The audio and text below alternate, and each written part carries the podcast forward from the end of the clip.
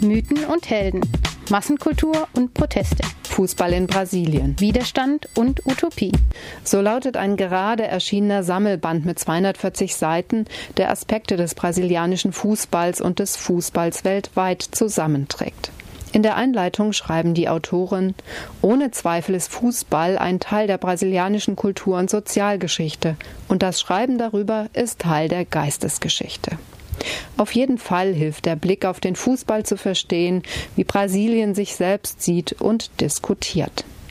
Mythen und Helden wurden hier geschaffen und geboren. Fußball kann von Diktaturen instrumentalisiert werden, doch in ihm steckt auch die Möglichkeit der Rebellion. Eine Veröffentlichung der Rosa-Luxemburg-Stiftung erschien im VSA-Verlag. Am Mittwoch, den 11. Juni 2014, wird der Mitautor Christian Roussau das Buch vorstellen, und zwar im ZAK, dem soziokulturellen Zentrum in Düsseldorf, Fichtenstraße 14. Beginn 19.30 Uhr. Die Ausstellung Eine WM ohne Rechte.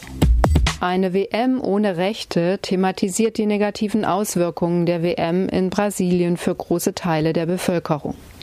Grundrechte wie das Recht auf Wohnen, Schutz oder Demonstrationsfreiheit werden von Staat und FIFA massiv beschnitten. Die Comités Populares, Basiskomitees, bündeln den zivilen Widerstand gegen die Verletzung der Menschen- und Bürgerinnenrechte im Zuge der WM und der Olympiade 2016. Sie visualisieren ihre Arbeit auf 13 Plakaten. Die Texte wurden von Cobra ins Deutsche übersetzt. Erworben werden kann die Ausstellung bei der Kooperation Brasilien.org. Radio machen und Fußball spielen sind globale Leidenschaften. Alle wissen, was ein Ball ist und ein Mikrofon.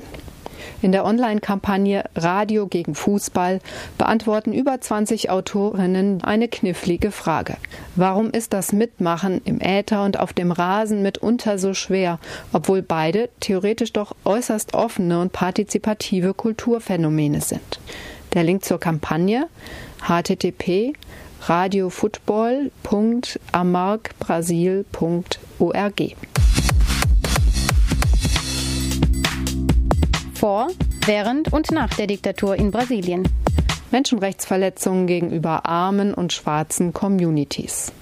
So lautet eine Veranstaltung des interkulturellen Frauenzentrums SUSI am Donnerstag, den 5. Juni um 19 Uhr im Rahmen der Nunca Mais Brasilientage. Die Militärdiktatur in Brasilien ist weltweit bekannt als eine Zeit von Gewalt, Kontrolle und Repression gegenüber Gegnerinnen des Systems.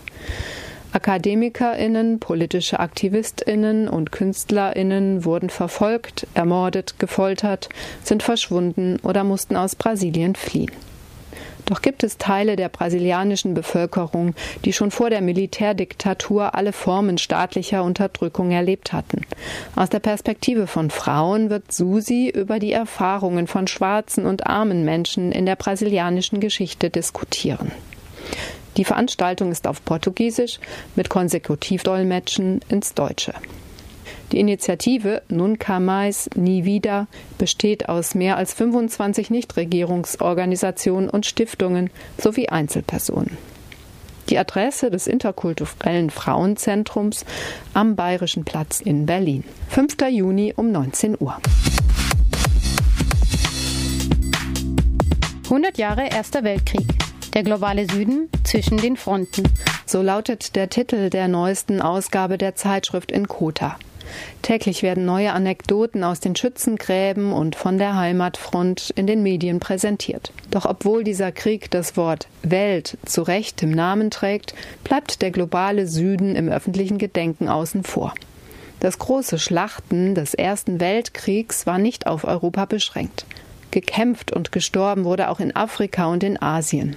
Der aktuelle Südlink schließt einige dieser Leerstellen der Erinnerung auf www.inkota.de.